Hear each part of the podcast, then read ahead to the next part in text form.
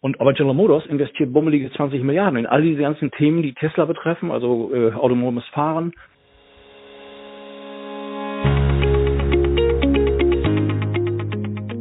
Moin zum Börse N Podcast, dem Podcast rund ums Thema nachhaltige Geldanlage. Mein Name ist Markus Noack und ich beschäftige mich mit dem Thema Nachhaltigkeit nunmehr seit über zehn Jahren. Im Börse N Podcast interviewe ich für euch Börsenprofis, Finanzexperten und Anleger. Zusammen wollen wir dir das Thema nachhaltige Geldanlage näher bringen und verständlicher machen. Denn Geld sollte Gutes bewirken und den Menschen dienlich sein. Viel Spaß nun also mit einer weiteren Folge des Börse N Podcast.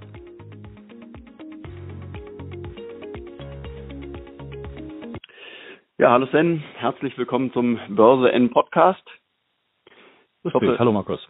Hallo, ich hoffe, es geht dir, geht dir gut in, in Zeiten von Corona und äh, du hast äh, genug Zeit und Muße, dich äh, den grünen Aktien anzunehmen, ähm, so dass wir wieder einen kleinen Ausflug ähm, ja, ins, äh, ins Bereich der, der grünen Aktien machen können. Heute vielleicht mit einer ähm, kleinen Neuerung. Wir wollten mal einen Ausblick wagen, auch äh, auf äh, nachhaltige ETFs. Ähm, da mhm. hast du ein bisschen ähm, ja, dich zu belesen und da bin ich ganz gespannt, äh, was du uns da berichten kannst. Ja, also ähm, vielen Dank, dass ich dazu Stellung nehmen kann. Also grüne Aktien im Sinne von, von Unternehmen, die in wirklicher Nachhaltigkeit investieren oder beziehungsweise Produkte anzubieten haben in dem Bereich. Das ist mein tägliches Brot und hochspannend. Man kann auch sagen, jetzt die Corona-Krise, wie die FAZ es betitelt hat, äh, verleiht Nachhaltigkeit äh, Nachdruck. Das ist also ganz klar.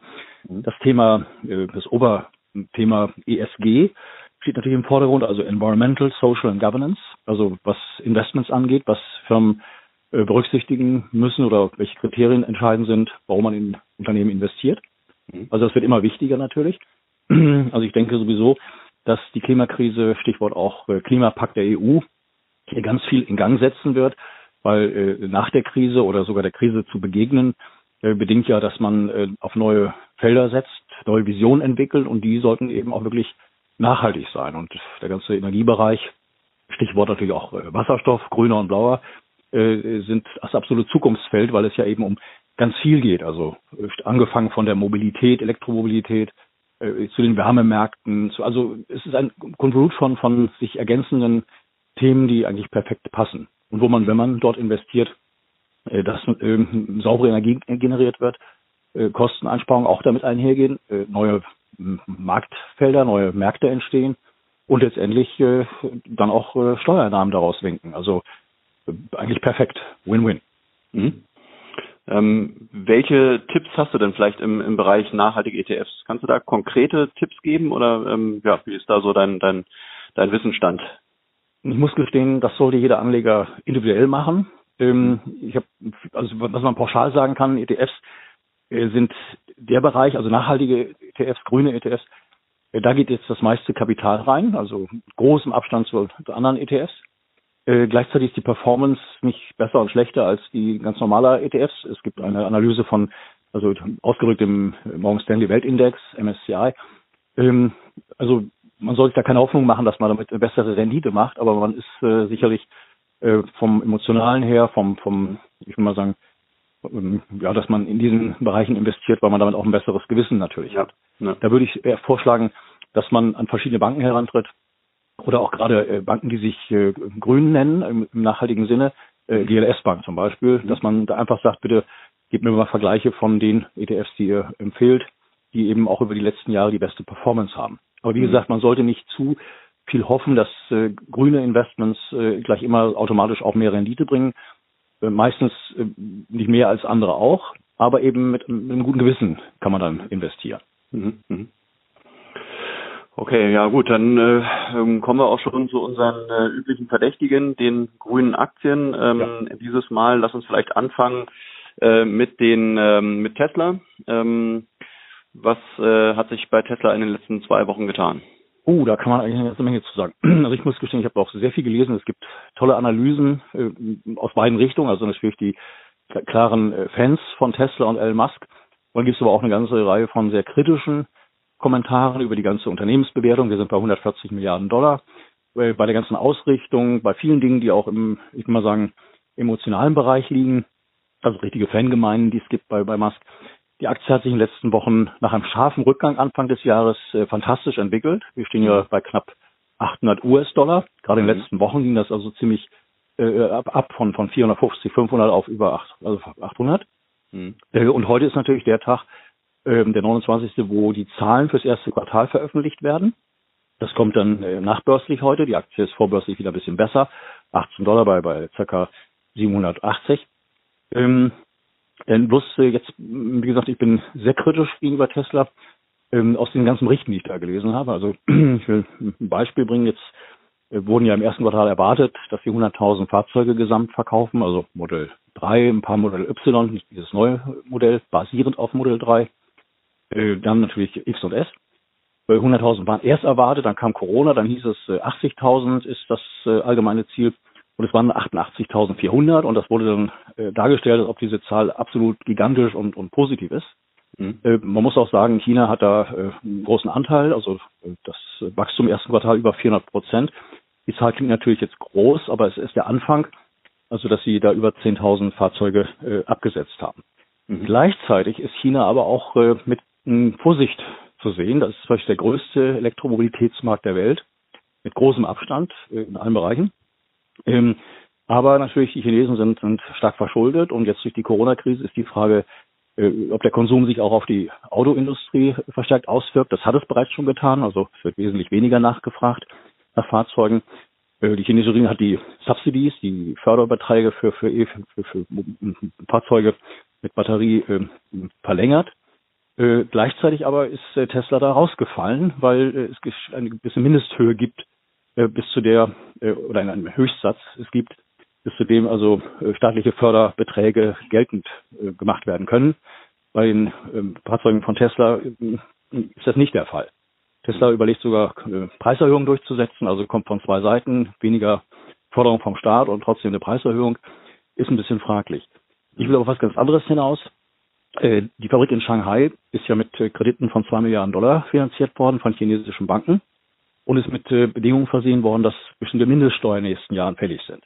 Was aber jetzt neu ist, dass äh, äh eine Art Long Range Model 3 äh, in China produziert wird und auch das Model Y, was eigentlich in Fremont primär äh, produziert werden sollte, also der Zentrale von Tesla. Und äh, es sieht so aus, dass China sagt, ihr könnt es bei uns verkaufen natürlich, ihr habt ja die Anlagen hier, aber äh, wir möchten auch, dass ihr von dem Werk aus weltweit exportiert. Also Stichwort Australien, Japan etc. pp.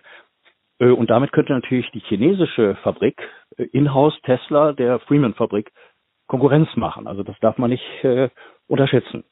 Also wie sich das auswirken kann. Mhm. Ähm, meine Kritik ist äh, auch in Richtung verschiedener Erwartungen, jetzt zum Beispiel einen LKW auf den Markt zu bringen. Wir wissen ja, dass äh, Nikola Motors dabei ist, einen wasserstoffbetriebenen LKW zu konzipieren. 100 Kilo Wasserstoff für über 1000 Kilometer Reichweite. Äh, und Tesla setzt auf die Batterie. Und da gibt es natürlich sehr viele äh, Fragezeichen, äh, Stichwort Gewicht der Batterie, Platzbedarf und, und, und, und.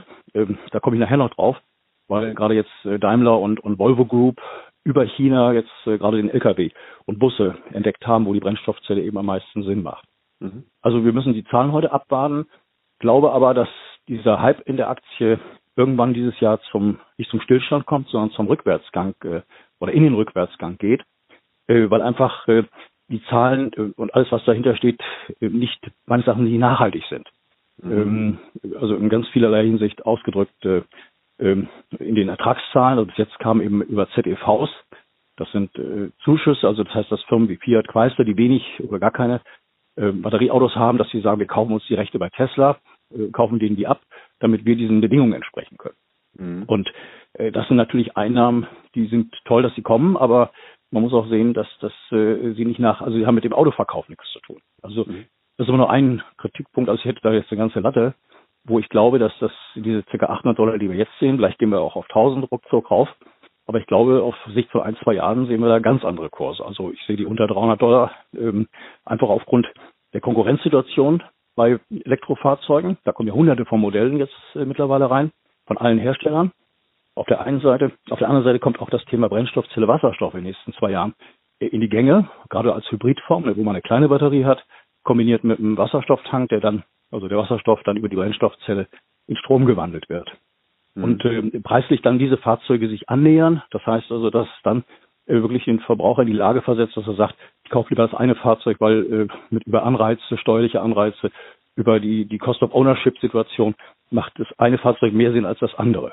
Also mhm. das sind so meine Argumente in, in, in Kurzform. Jetzt kommen die Zahlen heute und äh, die Aktie ist wie gesagt sehr fest gewesen in den letzten Tagen. Ich glaube sogar, dass äh, äh, man nach der hm, Börsenweisheit äh, das machen sollte. Äh, buy on rumors, sell on facts. Das heißt, die Erwartungen, dass es gute Zahlen sind, haben den Kurs getrieben. Wenn aber die Fakten auf dem Tisch liegen äh, und die vielleicht nicht so gut sind oder oder äh, nicht dementsprechend, was jetzt diesen Kurs ausdrückt und die gesamte Börsenbewertung, mhm. äh, dass es dann in die andere Richtung wieder geht. Also ich mhm. bin ein großer äh, Tesla-Skeptiker. Äh, mhm. Ja, was man daraus dieser, dieser Tage wahrscheinlich eher eine Spekulationsaktie als eine, die man jetzt irgendwie auf längere Sicht halten sollte, oder? Ja, ich sehe jetzt, also jetzt ist sie ja, wie gesagt, sehr stark gestiegen. Ich hatte, muss ich dazu sagen, in meinem Musterdepot BZ Vision bei Wikifolio hatte ich Putz drin. Ich habe auf fallende Kurse gesetzt und, und da kamen fast 200.000 Euro rein in dem Depot. Als sie dann von, von 800, 850, wo ich Putz gekauft hatte Anfang des Jahres, äh, wo die dann auf 350 runterfiel. Und jetzt ist sie, wie gesagt, wieder da und ich glaube, das wird sich wiederholen. Also mhm. hinterher ist man immer klüger, aber ich habe da so ein Bauchgefühl und vielleicht klappt das. Muss ich dazu sagen, im Musterdepot sind äh, eben die Brennstoffzellenaktien äh, 80 Prozent. Äh, Tesla sehe ich da, was die Verkaufsoptionsscheine angeht, als äh, Absicherung des Depots gegenüber, weil ich glaube auch, dass die Wall Street nicht jetzt einfach nach oben marschiert, sondern es durchaus herbe Rückschläge geben kann, weil die Krise ist da und äh, niemand weiß, welche Auswirkungen noch kommen werden, negative Auswirkungen, ähm, sodass äh, Tesla für mich einerseits die Aktie an sich überbewertet ist, äh, also deswegen die Putz, gleichzeitig aber auch die Optionsscheine als, als Hedge äh, gegenüber dem Gesamtmarkt. Ne? Also wenn jetzt der Gesamtmarkt fällt, dann kann ich mir nicht vorstellen, dass eine Tesla dann da äh, oben bleibt. Also das ist so die Strategie dahinter. Jetzt konnte man diese Woche noch lesen, ähm, dass Tesla tatsächlich die ähm, ja, die Rechnung für das Grundstück in, in Brandenburg beglichen hat. Die umweltrechtliche äh, Genehmigung, die ist noch nicht durch, ähm, aber es scheint Form anzunehmen, dass Tesla tatsächlich die Fabrik in Brandenburg baut. Ähm, inwiefern spielt das noch eine Rolle? Äh, da höre ich und lese ganz andere Dinge. Gestern in der FAZ und, und auch in der Süddeutschen großer Artikel. Äh, Brandenburg ist der Boden, äh, ein Sandboden, nachdem sie die ganzen äh, Bäume da gefällt haben, ist äh, ein weicher Boden. Das heißt, es muss jetzt eine besondere Befestigung wohl scheinbar erfolgen, was das ganze Projekt erheblich verzögern kann. Mhm. Ähm, also so einfach ist es dann auch nicht, jedenfalls nicht so einfach wie in China. Das ging ja ratzfatz, wie die Fabrik da aufgebaut worden ist. Aber ähm, Brandenburg, ich sehe das kritisch, weil zwei, drei, vier Milliarden Euro oder lassen Sie es Dollar sein, sollen ja investiert werden. Und einfach eine Fabrik dahin zu stellen, ist das eine, aber den Absatz darzustellen der Fahrzeuge ist das andere. Also mhm. ich glaube, das wird nicht so schnell und so gut laufen, wie, wie es jetzt äh, viele erwarten. Ist natürlich toll, wenn da Arbeitsplätze geschaffen werden und, und dieser Konzern hier äh, Fuß fasst, keine Frage. Ähm, aber äh, was man jetzt so liest, äh, äh, kann sich das noch erheblich äh, hinauszögern, weil eben viele Dinge nicht da sind. Und Tesla hat bestimmte Anträge irgendwie noch gar nicht gestellt, was etwas verwunderlich ist. Ne? Also wenn man da bauen will, dass das eigentlich ganz schnell gehen soll und naja. Und, und Elon Musk hat ja wichtige Leute auch aus Deutschland abgezogen aufgrund der Corona-Krise. Also da sind ganz viele äh, Dinge, die man auch äh, quasi zwischen den Zeilen lesen kann. Mhm. Okay. Gut, ähm, dann kommen wir auch schon zu unserer Nummer zwei, dem größten Akku- und Elektrohersteller der Welt, äh, BYD. Ähm, die haben wir zum ersten Mal jetzt im Podcast. Ähm, was gibt es zu dieser Aktie zu sagen? Das ist natürlich einer der absoluten Marktführer im Bereich der, der E-Mobilität natürlich. Mhm. Vielen ist bekannt, dass das äh, Warren Buffett, Berkshire Hathaway da beteiligt ist. Mhm. Ich muss gestehen, als Investment äh, bin ich jetzt kritisch, weil die ganze, hm, wie will man sagen, die ganze Branche ähm, jetzt in, in China einen, einen Rückschlag erfahren kann. Also nicht nur konjunkturell und Corona bedingt, sondern dass äh, China äh, immer stärker die Brennstoffzelle in den Vordergrund hebt, also auch mit äh, Subsidies, mit, mit staatlicher Förderung, viele Einzelprogramme, ähm, dass eigentlich solche Firmen jetzt sukzessive das Nachsehen haben werden. Mhm. Also weil die Batterie, die ja in der Leistungsfähigkeit immer besser wird, also Stichwort Energiedichte, auch da positiv Tesla, ne, also sie sagen, sie haben Zellen entwickelt, die eine Million Miles äh, äh Distance ermöglichen sollen. Äh, das war jetzt ein bisschen Abschwenk, aber äh, die Batterie möchte ich erstmal sehen. Äh, gleichzeitig sagt man, dass die Skalierungseffekte im Wasserstoffbereich viel, viel höher sind über Großelektrolyse, als es jemals die Batterie wird leisten können. Ähm, also das, da bin ich ein bisschen kritisch. Also ich muss gestehen, BYD verfolge ich eben nur im Sinne von dem, was, was, was Warren Buffett da macht. Aber ich bin der ganzen Branche jetzt etwas skeptischer gegenüber. Mhm. Weil sie auch Autozulieferer sind, beziehungsweise selber Hersteller sind. Also ähm, der ganze Automarkt, das wird, glaube ich, nicht mehr so einfach. Oder bestimmte Märkte sollten im Vordergrund stehen, also Stichwort LKWs, Busse und, und ähnliches. Und bei den normalen PKWs äh, bin ich kritisch, weil der Verbraucher wahrscheinlich jetzt erstmal manches Investment, manche, manchen Autokauf vielleicht verschiebt oder sogar gar nicht macht. Oder naja, also da bin ich ein bisschen kritisch. Mhm. Aber wahrscheinlich schon eine Aktie, die man jetzt äh, gerade beim im, im Batteriebereich neben neben Tesla auf dem Zettel haben sollte, oder?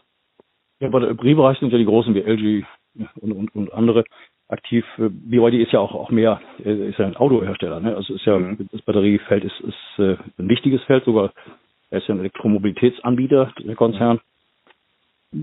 Also ich muss gestehen, es gibt für mich, da kommen wir ja gleich noch drauf, äh, eine Menge von Unternehmen und deren Aktien, die also richtig gute Aussichten haben und ja, eigentlich äh, das Thema auch anders abdecken. Mhm. Okay. Dann äh, Nummer drei, Panasonic. Panasonic ist ganz weit vorne mit, äh, weil sie sind ja auch Zulieferer für, für Tesla, sie haben ja in Nevada da die, die Zellenproduktion. Mhm. Äh, Panasonic ist sehr stark im Bereich Brennstoffzelle unterwegs, halte ich für hochinteressant. Mhm. Die haben in Japan sogar eine kleine Stadt oder ja mit 50.000 Einwohnern, Dorf ist es auch nicht mehr, aber Kleinstadt, die nur mit dem Themenfeld Brennstoffzelle versehen ist. Das heißt, wo eben komplett alles von Wärme, Strom etc. Äh, ganzheitlich gemacht wird. Also von Solarenergie, die man umwandelt, speichert äh, und nutzt. Also Panasonic ist da sehr spannend. Interessanterweise auch da wieder Tesla, dass die Panasonic die Leute wegen der Krise in, in Nevada nach Hause geschickt hat, voll bezahlt. Tesla macht das nicht mit seinen Mitarbeitern. Auch eine Sache, die man unter dem Aspekt äh, Nachhaltigkeit sehen sollte. Mhm. Ähm, und und äh, Tesla hat ja auch andere Zulieferer jetzt genommen. Ähm, ich glaube, LG war es. Ähm, was zeigt, dass man mit Panasonic vielleicht nicht mehr ganz so eng ist, wie man mal dachte. Aber Panasonic halte ich für ein interessantes, hochinteressantes Unternehmen. Äh, ähm, in Deutschland äh, wird man es wissen, mit BHKWs, äh, Brennstoffzellenkraftwerken für, für den Haushalt, aber in sehr eng mit Wissmann zusammen. Ähm, also da, das ist, ist, also das ist ein Wert, den ich hochinteressant finde. Mhm. Ähm, obwohl die Aktie, ich gucke es mir gerade im, im Fünf-Jahres-Chart an, die hatte mal ihren, ihren Peak so ungefähr bei 13 Dollar, ähm, ist ähm, danach relativ stark abgeschmiert. Ähm, ist jetzt irgendwo bei zwischen sechs und sieben Euro, also geht wirklich hoch und runter. Ähm, aber du bist dennoch ähm, bullish, was die Aktie anbelangt. Ja, die würde ich, äh, das ist äh, Börse, ne? Ich meine, mhm. man muss ja kaufen, tief kaufen und hoch verkaufen. Ja, klar, klar. Aber und wenn dann solche Reaktionen sind, ja. mhm. weiß ich, ob ich zum Beispiel vor ein paar Tagen oder in unserem letzten Podcast äh, Flur erwähnt habe. Ich gucke mir ja manche Unternehmen auch an, die stark gebeutelt gewesen sind im, im Crash und, und Flur ist ein Engineering-Unternehmen, machen ein paar mhm. Milliarden Umsatz, 20 Milliarden Auftragsbestand. Aktie ist runtergerauscht im Crash von 20 auf, auf, auf 3, jetzt mhm. bei 10. Das sind dann Firmen, die, die auch als Übernahmekandidat natürlich äh, zu sehen sind. Ne? Dass mhm. es da auch Firmen gibt, die sagen, das sind Schnäppchen, da muss man jetzt die Krise als produktiven Zustand sehen und, und mhm. Mhm. Also da ist der Kurs, wenn er eben so runter ist und die Perspektiven stimmen, äh, Nachkauf oder mhm. Kauf. Okay. Einstieg. Dann Nummer vier, ähm, Warta. Warta AG ist die Muttergesellschaft der Gruppe. Ähm, wie siehst du das Unternehmen? Der ist sich ja super entwickelt. Natürlich kam auch unter die Räder in den letzten Wochen. Ähm, dass sie von Duracell, also sie haben ja früher die Kleinzellenbatterien, äh, die kleinen, ja, die Batterien für, für Zellen verkauft und haben sie wieder zurückgekauft. Ist ein, ja, interessanter Batteriehersteller, aber wie gesagt, ich bin mehr auf der Brennstoffzellenseite. Mhm. Aber Vater ist natürlich als Spezialist interessant, weil sie eben, ähm, wie man sagen, Batteriezellen für Projekte oder für, für Anwendungen bauen, die natürlich auch große Märkte haben. Also Stichwort Hörgeräte und ähnlichem. Also da ist, ist äh, Vater natürlich super aufgestellt. Mhm. Okay. Gut, damit schließen wir dann auch unsere Elektromobilitätsaktien ab und kommen zu den Wasserstoffaktien ähm, und fangen wie immer an mit Ballard Power. Ähm, ja. Wie haben sich die entwickelt in den letzten zwei Wochen? Oh, die haben sich äh, super entwickelt. Die Aktie ist ja damals letztes Jahr von drei, vier Dollar auf, auf äh, kurz 14 gewesen intraday, dann runter auf sieben. Jetzt ist sie bei etwas über 10 Dollar glaube, ähm, das ist eine Basis, wo man eigentlich sogar Neukäufe unbedingt überlegen sollte. Mhm. Ballard kommt mit den Zahlen fürs erste Quartal äh, am 6. Mai. Und es gab zwischendurch eine ganze Reihe von guten Nachrichten. Gestern Solaris hat äh, weitere 20 Module für Busse geordert. Also da ist sehr, sehr viel im Gang und es geht ja darum, dass Ballard der Weltmarktführer ist für diese Stacks für Busse, also mit allem, was dazugehört. Spannend ist, dass die Fabrik, die zusammen mit Weichai äh, entwickelt worden ist in China, dass die jetzt Mitte des Jahres, wir haben jetzt gleich Mai, also ich denke mal Juni, Juli, aufmacht. Und dann ist Ballard derjenige Anbieter, der diese äh, hocheffizienten ähm, LCS-Stacks für Busse und, und, und Lkw produziert. Und äh, Ballard hat die exklusiven internationalen Vertriebsrechte aus dieser Fabrik, während Weichai den chinesischen Markt betreut. Und da äh, hatte der Vorstandsvorsitzende von Ballard Äußerungen gemacht, dass er glaubt, dass in wenigen Jahren ähm, von den etwa 400.000 Bussen, die jedes Jahr in China neu auf die Straße kommen, dass die Hälfte davon äh, wasserstoffbetrieben sein wird. Im Augenblick sind es äh, batteriebetriebene, aber dass eben jetzt der Schwenk da erfolgt. Und Ballard ist natürlich fantastisch positioniert. Hat auch viele Ventures in den letzten Tagen bekannt gegeben mit ABB, für Kreuzfahrtschiffe, mit, also da ist irre viel im Gange bei der Firma. Also, was man so fast täglich lesen kann. Äh, spannend ist eben, dass sie bereit, also dass sie fähig sind, diese Stacks zu liefern und wir reden dann über Großserien. Das heißt, dass eine Stadt wie London dann auf einmal nicht, nicht 50 Busse ordert ähm, oder, oder 100, sondern äh, vielleicht äh, 3, 4, 5.000. Mhm. Ähm, sowas ist im, im Gespräch, also 4.000 Busse, Batterie und Wasserstoff betrieben.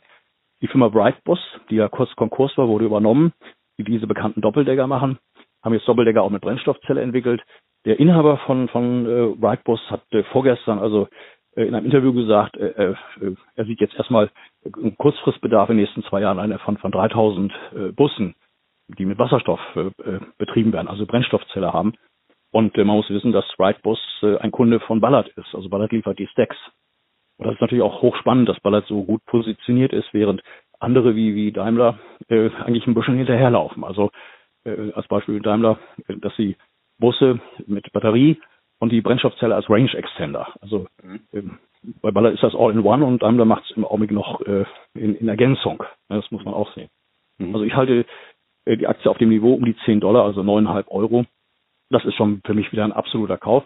Man muss Zeit haben, aber das Unternehmen deckt eben alles ab. Ne? Also von, von LKWs, Schienenfahrzeugen, Schiffe äh, bis hin zu Drohnen. Das ist ein Geschäft, was sicherlich nicht heute oder morgen äh, äh, massiv kommt, aber auf Sicht der nächsten Jahre gewaltige äh, Entwicklungschancen hat. Mhm. Und äh, bei Drohnen als Beispiel äh, ist ja ganz wichtig die, die Länge der, der Flugdauer, wie lange das in der Luft bleiben kann für die unterschiedlichsten Anwendungen, äh, aber auch eben solche Gewichtsfragen. Und äh, dann ist immer, immer die Konkurrenz zwischen Batterie und Wasserstoff. Und da ist da der Wasserstoff also ganz eindeutig im Vorteil, äh, auch mhm. in dem, diesem Feld. Mhm. Also Ballard für mich also ein ganz klarer Kauf auf dem Niveau. Also, Was ja. ich gelesen hatte, ist, dass Ballard auch in autonomes Fahren investiert. Ist das richtig? Das muss ich, dem weiß ich jetzt nicht, weil sie ja in dem Sinne sind ja kein Autoproduzent, sondern sie sind, ich will mal sagen, äh, haben die Kernkompetenz im Bereich der Brennstoffzelle, mhm. dass sie für Kunden äh, gewissermaßen Lösungen schaffen. Aber KI äh, sagt mir in dem Sinne eigentlich da nichts. Mhm. Übrigens äh, noch zu Ballard. Ähm, also das ist eine Spekulation, das ist auch natürlich ohne Obligo und, und, und äh, Vorsicht. Aber ich kann mir vorstellen, dass das äh, irgendwann diese ganzen Partnerschaften, die da laufen im Brennstoffzellenbereich, ähm, dass äh, eine Ballard auch irgendwann vielleicht mit Daimler, mit, mit Bosch, also irgendwie näher zusammenwächst. Also dass man vielleicht Lizenzabkommen macht, äh, Beteiligung und ähnliches. Ähm, als Hinweis, ich glaube, die Hörer haben es äh, gelesen, äh, Daimler und die Volvo Group. Ähm, Volvo Group gehört zu Geely, dem, dem chinesischen Mobilitätskonzern. Und Daimler, da ist Geely Großaktionär. Die haben eine Unit gegründet, wo sie die Brennstoffzelle in LKWs und Bussen zum Einsatz bringen wollen und auch äh, offen sind für weitere Partnerschaften von Unternehmen, die sich da engagieren wollen, die ergänzende Technologien liefern. Ähm, interessant, dass über den über China quasi wir in Deutschland hier äh, den Druck bekommen, in dem Bereich zu denken. Und bei LKWs äh, macht einfach die Brennstoffzelle bzw. Wasserstoff äh, wahnsinnig viel Sinn, weil LKWs 90 Prozent Langstrecke und äh, tanken in ein paar Minuten, also nicht Stromladen stundenlang, sondern eben das. Ähm, der Platzbedarf, äh, Reichweite, äh, Cost of Ownership, äh, alles läuft da zusammen. Also ist ganz spannend, dass vielleicht sogar so ein, so ein Venture, Daimler und, und, und Volvo äh, sogar auch irgendwie mal indirekt, direkt äh, auch mit Baller zu tun haben könnte. Mhm. Bosch selber ist ja bei Nikola Motors engagiert, mhm. wo äh, äh, PowerCell, wo Bosch hält ja Anteil an PowerCell und hat ein Lizenzabkommen mit den Schweden. Aber äh, PowerCell soll irgendwie bei Nikola Motors nicht drin sein. Auch da könnte meines Erachtens äh, auch Ballard eine Rolle spielen, wenn dieses Sex in China zur Verfügung steht. In alle Spekulationen, aber es ist ja ein Puzzle. Vieles läuft da eigentlich perfekt zusammen. Und ich glaube, wenn wir jetzt im halben Jahr, einem Jahr wieder hier zusammenkommen, also wir kommen ja öfters zusammen, aber wenn wir dann im Nachhinein darüber sprechen, glaube ich, ist da vieles von eingetreten. Das ist so meine Erwartung und, und äh, auch äh, das Bauchgefühl. Hm. Ja, klingt auf jeden Fall spannend. Ähm, in dem Kontext, du hattest es gerade schon erwähnt, äh, die Chinesen mit Weichai Power ähm, eng, eng zusammen mit, äh, mit Ballard Power. Ähm, wie steht die Aktie da? Eigentlich hochspannend, weil Weichai, der Vorstandsvorsitzende, hat äh, gesagt, dass Weichai zum Nummer eins Anbieter für äh, Elektromobilität über Brennstoffzelle in LKWs und Bussen in China werden will. Weichai hält 19,9 Prozent von Ballard. Mhm. Ähm, Motorenproduzent, genauso wie Broad Ocean, 50 Millionen Motoren bauen die im Jahr. Die sind auch beteiligt bei Ballard. Weichai, wie gesagt, hält 19,9 Prozent. Äh, spannend ist, dass auch andere eben, Stichwort Bosch, sich auch bei Ballard beteiligen können äh, weil eben äh, da eine Art äh, Vorkaufsrecht nicht besteht. Das äh, hatte Herr McEwan mal in einem Interview gesagt. Also äh, äh, Ballard hat den richtigen Partner und Weischer hat vor ein paar Tagen, Entschuldigung, vor zwei Wochen, ein Werk äh, äh in Gang gebracht, äh, was 22.000 Elektromotoren zum Beispiel baut. Mhm. Ähm, also Ballard hat mit Weichei eigentlich den richtigen Partner. Aber Ballard hat in China auch andere eben, wie Broad Ocean oder Guangdong Synergy, die, die auch Busse bauen mit Brennstoffzelle. Also die haben schon damit den richtigen Partner, weil Weicher wird natürlich äh, aus diesem gemeinsamen Werk äh, die Stacks natürlich für, für die Busse äh, in China liefern. Und mhm. der Markt ist so gigantisch, also da kann man Europa vergessen, da kann man Amerika vergessen. Also da ist, war das genau an der richtigen Stelle. Und jetzt, wo die Corona-Krise gerade in China, wo sie angefangen hat, auch da aufgehört hat, jedenfalls wie es aussieht, auch wenn da ein Rückschlag natürlich nicht ausgeschlossen ist, ist natürlich super, dass das Ballett von da die Welt quasi äh, mit Technologie ausstattet, die eigentlich jeder braucht. Und auch konjunkturunabhängig, weil natürlich Stichwort Klimapakt die ganzen äh, Städte und, und Kommunen und ähnliches äh, immer mehr in diese Richtung denken. Also dass man äh, Wasserstofftankstellen einrichtet, dass man die Infrastruktur herstellt, dass man äh, den Wasserstoff, wie man ihn produziert, Hochleistungselektrolyse, das kommt jetzt alles zusammen. In dem Zusammenhang hochspannend, weil ich bin da in so einem Newsletter-Verteiler, äh, in Englisch, ähm, in China poppt quasi jede Woche eine Kommune auf, die sagt, wir wollen jetzt was in Wasserstoff machen. Also ob es Großregionen wie Shanghai ist, äh, kleinere, aber immer so Beträge 300, 400, 500 Millionen Dollar, teilweise auch Milliardenbeträge. Das heißt also, in China gibt es sehr viele Entwicklungen voll in diese Richtung, was auch vom Staat unterstützt wird. Also während wir hier unser EEG noch haben, was man dringend abschaffen müsste, während hier Herr Altmaier äh, in Talkshows Reden hält, und, mhm. und äh, eine Wasserstoffinitiative äh, propagiert, die aber immer wieder in der Schublade landet. Mhm. Also die Chinesen geben Gas und wir sehen es ja auch bei Volvo Daimler, äh, dass jetzt über den Umweg China hier Druck reinkommt, äh, positiver. Mhm. Also unsere Politik äh, leider äh, schläft total in dem Bereich. Sie wollen was machen, aber irgendwie nicht mit dieser ja, äh, Energie, die man eigentlich dafür brauchte, da Akzente zu setzen. Leider. Aber es ist ein kleiner Abschwenk, ja. Wie erklärst du dir die Affinität, Sympathie der Chinesen für das Thema Wasserstoff? Ist riesig, weil das Spannende ist ja in der Person von äh, Professor Wang Gang ausgedrückt, äh, Ingenieur bei Audi früher gewesen, Technologieminister gewesen, äh, heute Vorsitzender des Technologierates Chinas. Äh, ganz spannend. Ich habe sogar eine, eine sehr enge Mitarbeiterin von ihm, kenne ich, also das ist ganz spannend. Er hat die Batterie in China dahin gebracht, wo sie heute ist. Das war richtig mit seiner Person in Verbindung zu sehen. Und er sagt jetzt, Batterie ist schön und gut, aber die richtigen Skalierungseffekte, die ist in allen Bereichen der Brennstoffzelle und der Umwandlung äh, von Wasserstoff. Also das ist schon spannend, dass gerade China äh, sieht, da sind enorme Chancen. Und, und äh, wir sehen es ja übrigens auch in Japan. Jetzt ist zwar die Olympiade nicht, die findet nicht statt. Japan wollte ja zeigen, wir sind Hydrogen Society, wir, wir sind in dem Themenfeld richtig massiv drin. Aber es sieht fast so aus, dass die Chinesen sogar den Japanern den Rang ablaufen. Weil die Chinesen müssen ja viel tun. Stichwort Umwelt und, und Luftverschmutzung etc. Also da kriegen wir noch äh, Skalierungseffekte, die gewaltig sind. Und da ist natürlich eine Firma wie Ballard fantastisch aufgestellt. Also ich will jetzt nicht ins Schwärmen geraten, aber alles, was man so lesen kann, hören kann, also das ist schon, schon nicht schlecht. Hm. in, äh, ja, in dem, in dem ganzen Wasserstoffaktien-Kontext müssen wir natürlich auch nochmal ähm, die Daimler-Aktie erwähnen. Ähm, die hatte ja nun in den letzten Jahren äh, auch einen starken Kursverfall hinnehmen müssen, ist momentan wieder so ein bisschen, ähm, geht ein bisschen bergauf. Ähm, wie siehst du Daimler?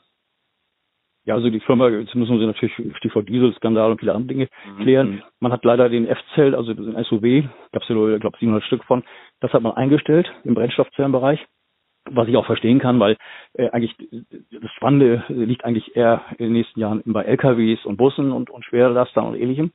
Und da ist ja dann das Stichwort jetzt mit Volvo äh, dabei. Ähm, also Autoaktien an sich, äh, äh, ja, die wird auch wieder kommen, keine Frage. Und wir sehen es ja auch mit Geely, dass ein chinesischer Großinvestor da ist, also damit Daimler auch einen super Zugang natürlich zum chinesischen Markt hat. Das muss man ja alles im Zusammenhang sehen. Die wird auch wieder ihren Weg gehen. Aber sogar im Autobereich würde ich, klingt jetzt makaber, aber da würde ich eher General Motors äh, äh, sehen, weil General Motors hat eine Wasserstoffstrategie, die arbeiten sehr eng mit der US Army zusammen. Also wir werden, äh, oder gibt es jetzt schon Prototypen, diese schwere die Humvees und ähnliches mit Brennstoffzelle. Und die amerikanische Armee ist da ganz weit äh, vorne mit, mit äh, dem Themenbereich Wasserstoff, Brennstoffzelle. Also man hört da zwar wenig, aber also manche äh, Meinung da ist, ist, ist erheblich. Also da würde ich sogar RGM äh, sogar bevorzugen. Okay. Gut, dann ähm, kommen wir auch schon zu Fuel Cell Energy, auch glaube ich einer deiner äh, Favoriten. Absolut, die, die Firma hatte ja äh, also Rollercoaster, ne? sie hatten ja große mhm. Probleme. Der frühere Vorstand hat äh, also ja, wie will man das ausdrücken, aber sehr viel falsch gemacht. Dann wurde er ausgetauscht, Unternehmensberatung kam rein, hat das Unternehmen saniert, sich also von Schulden getrennt hat die beglichen. Man hat das Unternehmen ganz neu aufgesetzt. Fuel Cell Energy baut ja Brennstoffzellenkraftwerke mhm. äh, mit teilweise über 80 Prozent Wirkungsgrad, weil man eben Strom produziert, aber auch Wärme, Kälte, Prozesskälte und was ganz entscheidend ist, Carbon Capture, also ähm, CO2-Emissionen äh, anders zu nutzen, zu methanisieren, mit Wasserstoff zu verbinden. Also nicht äh, dieses CCS-System, dass man also CO2-Emissionen im Boden äh, presst, was ich für völligen Blödsinn halte, sondern eben äh, Carbon Capture im Sinne, dass man aus Emissionen äh, Energie macht. Also das ist spannend. Äh, FuelCell behauptet selber, dass sie die einzigen sind, die diese Technologie haben. Der erste Auftrag war 60 Millionen Dollar von Exxon über zwei Jahre. Äh, also das ist ein Themenfeld. Die Firma ist nur aufgestellt, hat jetzt 1,3 Milliarden Auftragsbestand, äh, haben jetzt so viel Kapital und äh, Liquidität, mhm. äh, dass sie Projekte im Backlog äh, auch umsetzen können. Das machen sie jetzt laufend. Auch mit Toyota haben sie dann ein Werk, wo Toyota selbst Wasserstoff produzieren will äh, und Strom für, für Haushalte. Ähm, halte die Firma für hochspannend. Äh, der Partner in Europa ist äh, E.ON Business Solutions, eine Tochter von E.ON. Ähm, also, ähm, wo ich auch denke, im Klimapakt, dass auch Fuel Cell Aufträge aus Europa bekommen wird. Ähm, also hochspannend. Die Aktie ist jetzt 50 Prozent letzte Woche gestiegen mit sehr hohen Umsätzen, also 22, 23 Millionen Aktien an einem Tag. Sicherlich äh, muss man auch sagen, sicherlich viele Zocker dabei, Daytrader und ähnliches. Aber die Firma äh, wächst in, äh, in völlig neue Größen rein. Also ein, ein spekulatives Investment, aber eben hochspannend, Stichwort neuer Vorstand, neue Kapitalisierung, ähm, Partnerschaften und so weiter. Es kommt eine Sache hinzu, aber reine Spekulation. Ähm, es gibt einen Energieversorger in Kalifornien, PG und, und E, Pacific Gas und Electric. Die sind Konkurs gegangen durch die Waldbrände. Das heißt, sie mussten Stromleitungen abstellen, und äh, kam arg unter, unter Bedrängnis, Milliarden Forderungen da. Und die kommen jetzt am 15. Mai, heißt es, aus dem Konkursschutz raus. Und als eine Reorganisationsmaßnahme hat man gesagt, dass man ähm, Microgrids auf den Weg bringen will. 20 dieses Jahr, über 20 nächstes Jahr. Mhm. Und äh, das, äh, als ich das hörte, Microgrids und Kalifornien, musste ich sofort natürlich an, an Fuel Cell Energy und an Bloom denken, weil die natürlich auch Microgrids entwickeln. Also mhm. Teilweise netzunabhängige äh, Brennstoffzellenkraftwerke, die entweder für ein Unternehmen als äh, eigene Energiequelle genutzt werden kann oder aber wo der Energie erzeugt wird und das, was Überschuss ist, äh, ins Netz gespeist wird, ins öffentliche Netz. Mhm. Und äh, da soll immer eine Milliarde investiert werden. Und ich bin gespannt, ob da am 15. vielleicht äh, auch, auch Blumen und, und Fuelcell da ein bisschen was von abkriegen. Ne? Also ist eine spannende Spekulation. Mhm. Aber, aber hochspekulativ Fuelcell, weil die Firma natürlich Probleme hatte, aber und man muss auch sehen, da ist ein Großaktionär drin. Ich glaube, der hat aber auch Interesse, die Aktie äh, nach oben zu bringen, um irgendwann den Exit zu machen. Das muss man auch sehen. Mhm. Was aber positiv ist für den Kurs natürlich. Ja. Dann äh, kommen wir zu dem amerikanischen Unternehmen Plug Power. Die Aktie kennt eigentlich nur eine Richtung und das ist bergauf. Ähm, wie siehst du die? Naja, also erstmal äh, von, von hoch auf sechs, dann runter auf drei, jetzt bei viereinhalb mhm. Dollar. Äh, also die Bewertung mit 1,2 Milliarden ist luftig, finde ich. Die machen ja im Material Handling Bereich, also Brennstoffzellensysteme in Gabelstaplern zum Beispiel, kaufen auch bei Ballard zu, die Stacks, aber haben auch eigene Stacks. Ähm, da ist mir die Finanzierung äh, ihrer Aufträge ähm, ein bisschen suspekt.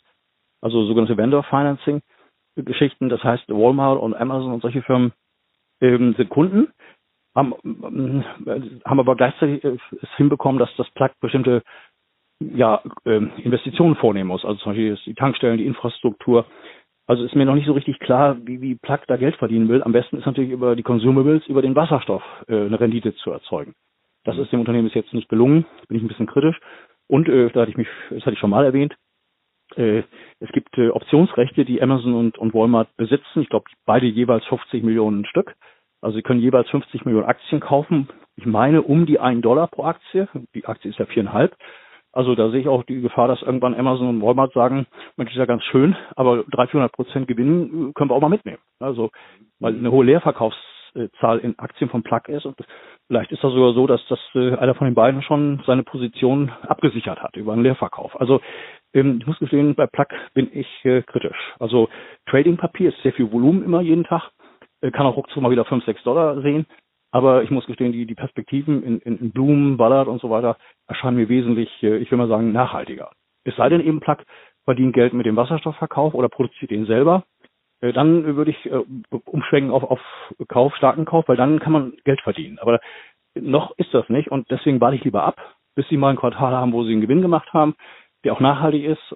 Dann muss man umdenken. Also es, es, ne, man hat ja keine feste, starre Meinung, aber im Augenblick sage ich mir, bei viereinhalb Dollar ist schon wieder alles drin. Mhm. Dann ähm, die Norweger, die auch unter anderem Partner von Nikola Motors sind, Nel Asa. Wie siehst du die momentan? Ja, die Pressemitteilungen kriege ich ja jeden Tag, also mal eine Tankstelle hier, mal Elektroseleur dort. Mhm. Äh, auch die Bewertung ist mir zu hoch. Also es kommen zu viele Press Releases, wo es um Erhöhung der Aktienanzahl äh, geht. Ich glaube 1,3 Milliarden gibt's schon. Ähm, ja, sie haben ja damals in Amerika Proton On-Site gekauft. Also äh, sonst hätten sie diesen ganzen Wasserstoffbereich gar nicht. Toll ist natürlich, dass Nikola Motors äh, ASA ausgewählt haben soll, also die Tankstellen zu bauen, wenn sie da mit diesen LKWs kommen, wasserstoffbetriebene LKWs, äh, muss ich gestehen, äh, im Vergleich zu anderen viel zu hoch bewertet. Also äh, ist natürlich ein Liebling der deutschen Börsenbriefszene. Also gibt es äh, einige äh, Fachmedien, die also den ASA also massiv empfehlen. Mhm. Wahrscheinlich aber auch, weil die Aktie so niedrig ist und das Gefühl gibt, wenn man da äh, sich beteiligt, dann hat man gleich sofort ganz viele Aktien, weil die eben nur äh, ein Euro oder ein Zehn kostet oder so. Ähm, ich muss gestehen, wenn ich jetzt immer vergleiche, dann, dann würde ich äh, diesen Wert, äh, wenn man so ein Depot aufbaut, an Stelle 6, 7, 8 einbauen, aber nicht, nicht ganz vorne. Mhm. Okay. Und dann schließen wir den Kreis mit den Nordeuropäern, äh, den Schweden äh, PowerCell. Die haben sich wieder super erholt. Wir haben beim letzten Podcast, äh, du hast mich gefragt, und war sie 14, 15 Euro, jetzt ist sie schon wieder über 20. Mhm. Äh, spannend natürlich mit der Partnerschaft mit, mit Bosch. Ne? Gleichzeitig auch vom, von der Bewertung her äh, auch schon ein bisschen sehr hoch. Also relativ sehe ich das immer im Vergleich zu Ballard und anderen Firmen. Mhm. mhm. Okay. Ähm, wir sollten aber doch auf äh, äh, Bloom noch kommen, denke ich. Mhm. Mhm. Gerne. Also Bloom Energy Aktie ist auch wieder von, von ja, ist kurz runtergefahren nach dem Crash auf drei, vier Dollar, dann jetzt ist sie bei siebenhalb, acht. Ähm, hohem Volumen. Shortseller sind weiterhin ganz klar interessiert, die Aktie unten zu halten. Also der Short Interest ist, ist äh, gestiegen in den letzten Wochen von, von, von äh, 16, 17 Millionen Aktien auf jetzt über 22 Millionen, also ein Viertel der ausstehenden Aktien oder mehr sogar, fast 30 Prozent. Also man, man will äh, ja, die Aktie eigentlich eher runter haben. Das Gute ist, dass Blum eine Wandelanleihe, äh, die fällig gewesen wäre Ende des Jahres, die haben sie jetzt äh, auf das Ende 2021 verlängern können, mit einem höheren Zinssatz und einem niedrigeren Wandlungskurs, 8 Dollar. Äh, das ist super positiv. Damit haben sie genug Luft. Sie haben selbst über 300 Millionen in der Bank. Haben jetzt übrigens auch in der Corona-Krise verschiedene Krankenhäuser mit kleinen Mikrogrids ausgestattet, Brennstoffzellensystemen. Sind übrigens auch, ähnlich wie Herr Musk, mit, mit diesen äh, Atemgeräten ähm, äh, auch dabei, dass sie alte Geräte wieder äh, retrofitten. Also sie haben jetzt oder patriotischen Aspekten auch da geholfen, äh, ne, also dass man solche Geräte äh, nutzen kann. Also äh, die Zahlen kommen meines Erachtens am 15., nee, am 12. Ähm, Mai fürs erste Quartal. Die soll nicht besonders gut sein, hat die Firma bereits gesagt. Ähm, zweite laufende Quartal, so lala, da ist ja auch Corona noch voll am Wirken. Aber das zweite Halbjahr soll eben sehr, sehr gut werden, äh, weil sie hohe Auftragsbestände haben, äh, neue Energieserver mit mehr 50 Prozent mehr Leistung. Also äh, das zweite Halbjahr wird spannend und Börse ist ja Antizipation. Das heißt, man kauft ja heute so eine Aktie, wenn man eben hofft, was da morgen kommen soll. Und mhm. äh, da ist die Aktie jetzt im schönen Aufwärtstrend. Wie gesagt, Shortseller werden immer mal wieder Manöver durchführen, die Aktie zu drücken. Auch gestern ging sie mal wieder acht Prozent runter, nachdem sie vorher äh, 30 Prozent zugelegt hat. Äh, aber ich glaube, wenn man die Aktionärstruktur sieht, ähm, also Who von BlackRock bis äh, und jetzt auch die Management-Ergänzung, also frühere Vorstandschef von GE ist ja mit dem Vorstand. Jetzt haben sie einen ehemaligen, auch einen Finanzmann von GE da rübergeholt ähm, als Finanzvorstand. Also die Firma meines Erachtens mit ihren Microgrids, die steht richtig äh, gut da und äh, für mich eine der Top-Investments in dem Bereich. Äh, gleich an, an zweiter Stelle nach, nach, nach Ballard. Okay. Gut, dann sind wir auch schon durch mit unseren Wasserstoffaktien. Ähm, dann vielleicht noch kurz zum Abschluss ein kleines Fazit von dir, was den April äh, anbelangt. Ähm, ja, wie siehst du äh, resumierend den April in Zeiten von Corona, was die Wasserstoffaktien anbelangt? Ja, die haben ja alle kräftig zugelegt. Äh, das zeigt an sich vom Gefühl her, dass äh, die Börsen das Thema Nachhaltigkeit immer mehr in den Vordergrund kehren, dass man mhm. sieht, dass man damit Geld verdienen kann, dass man also Investen, Investment machen kann mit, mit äh, gutem Gewissen mhm. äh, nachhaltig, langfristig und, und eben auch mit guter Rendite.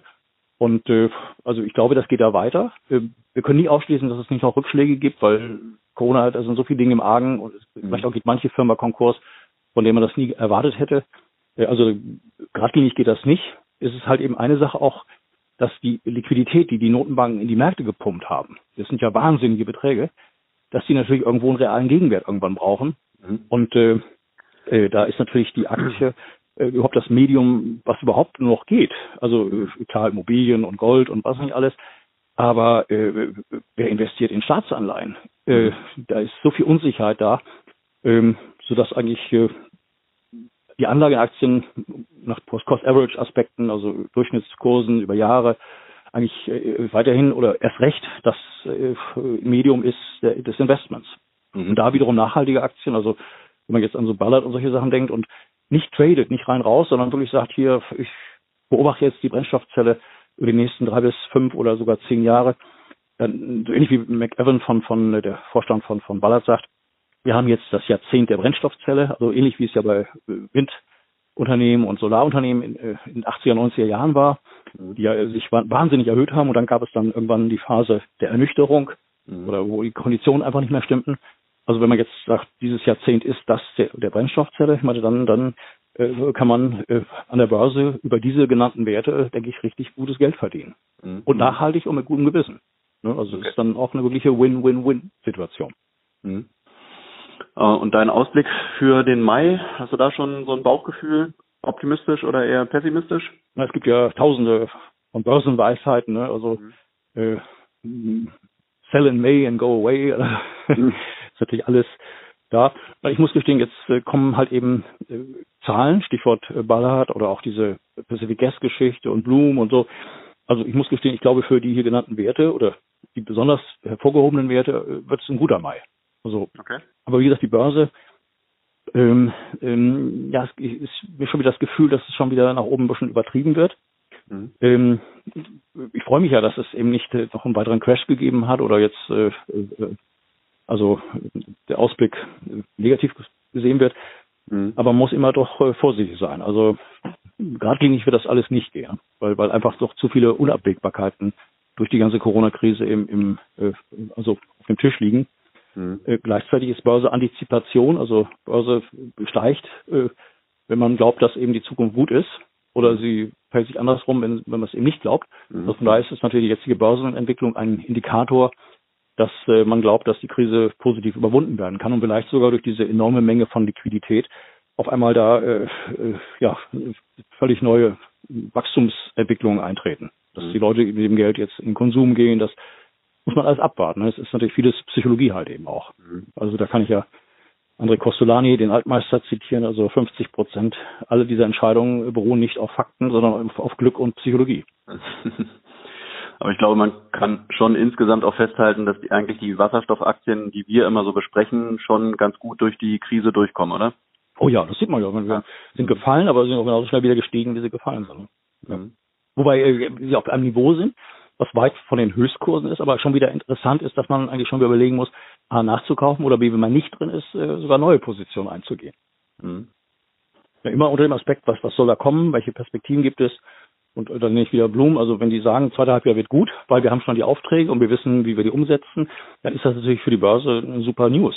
Das heißt, mhm äh, negative Nachrichten sicherlich kurzfristig, die auch immer wieder auch kurzfristig zu Schwankungen führen. Also wenn jetzt Blumen morgen oder am 12. da einen Verlust ausweist, der dann vielleicht zwei, drei Cent höher ist, als Analysten erwartet haben, dann ist die Aktie 50 Cent oder ein Dollar tiefer mhm. und, und, einen Monat später äh, oder ein halbes Jahr später steht sie äh, auf doppelt so hoch, wie sie ist. Also da muss man unterscheiden zwischen den kurzfristigen Entwicklungen und den jeweiligen Nachrichten und der Perspektive, die sich in den Unternehmen ergibt. Wobei ich bei Ballard äh, interessanterweise sagen muss, glaube ich, dass sogar die das erste Quartal sogar richtig gut äh, hinter sich gebracht haben, weil äh, über den China-Weg haben sie weniger äh, Nachteile gehabt als eben viele andere Unternehmen. Mhm. Also von daher glaube ich, wird es für unsere Werte ein guter Mai. Ja, wunderbar. Es bleibt spannend. Auch, gut, äh, auch im negativ guten Sinne. Ne? Also Contrary Opinion. Bei Tesla eben sehe ich es umgekehrt. Ne? Also da ist für mich gut, wenn die Aktie fällt.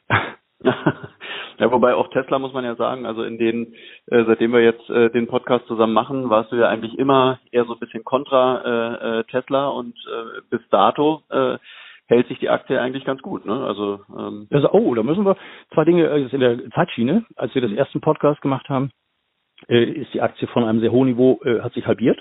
Mhm. Da war meine Einschätzung richtig. Oder hat sich wieder verdoppelt. Also äh, beides ja, dabei. Ich mhm. lag voll daneben und ich lag voll richtig. Und ja, äh. Also beides. Sorry. Wunderbar, Sven. Äh, die Zeit ist auch schon wieder vorbei. Ich danke dir auf jeden Fall für deine Zeit äh, und bin gespannt, was der Mai so bringt. Und ja, ähm, ja wir hören uns dann im Mai wieder mit dem Fazit zu unseren Lieblingswasserstoffaktien. Ich würde einfach sagen, auch an die Hörer, also äh, stay tuned, happy and busy. Perfekt. Ich, ich danke, Sven. Ja? Bis, Bis dann. bald. Danke. Ciao. Tschüss. Das war's, der Börse N Podcast zum Thema nachhaltige Geldanlage. Ich hoffe, dass dir diese Folge gefallen hat. Es würde mich freuen, wenn ihr den Börse N Podcast bei Spotify, Apple oder dieser abonniert und euren Freunden und Bekannten von unserem Format erzählt. Wenn du ein Thema hast, das wir im Börse N Podcast einmal aufnehmen sollen, dann lass uns dieses gerne per Mail zukommen. Einfach an info at börse-n.de und Börse mit OE und nicht mit Ö. Smiley. Ich bedanke mich fürs Zuhören. Bis bald, euer Markus.